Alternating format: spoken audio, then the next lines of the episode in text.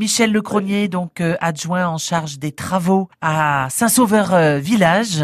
Le clocher de l'église va subir euh, quatre mois de rénovation. Nous avons fait un diagnostic sur l'ensemble de l'église Saint-Laurent de Saint-Sauveur et puis il s'avère qu'il y a pour 450 000 de travaux. Donc on a décidé de le faire en plusieurs phases. Et la première phase consiste à rénover le, le, le clocher, à refaire tous les joints et mettre des gouttières pour éviter que les joints se dégradent rapidement. De quand date cette église de Saint-Sauveur elle est du XIIIe siècle, la première partie. Après, il y a eu des extensions au cours des siècles suivants. Donc, il y a des précautions particulières à prendre sur un bâtiment euh, aussi ancien? Bah, Disons que c'est un, un, bâtiment qui est, qui est inscrit au, au, patrimoine, quoi.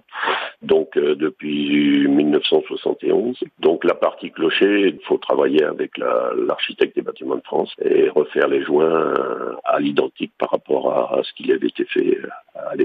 D'un point de vue financier, euh, comment faites-vous euh, La commune sera-t-elle euh, aidée pour ces travaux?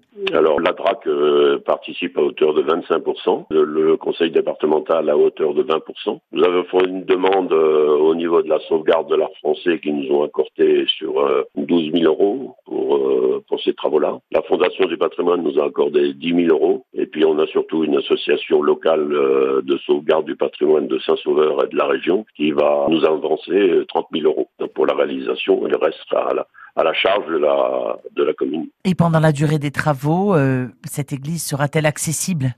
Le, le, porche est accessible euh, de façon à ce que les, enterrements puissent avoir lieu s'il si, s'avérait qu'il y en avait, et autrement, elle est accessible tout, tout durant les travaux. À l'heure actuelle, le, le l'échafaudage est en cours de finition, donc euh, les maçons pourront intervenir et puis commencer le, leur travail de, de rejointage de tous les cailloux. Merci Michel Lecronier, adjoint au maire de Saint-Sauveur Village. Merci d'avoir répondu à France Bleu.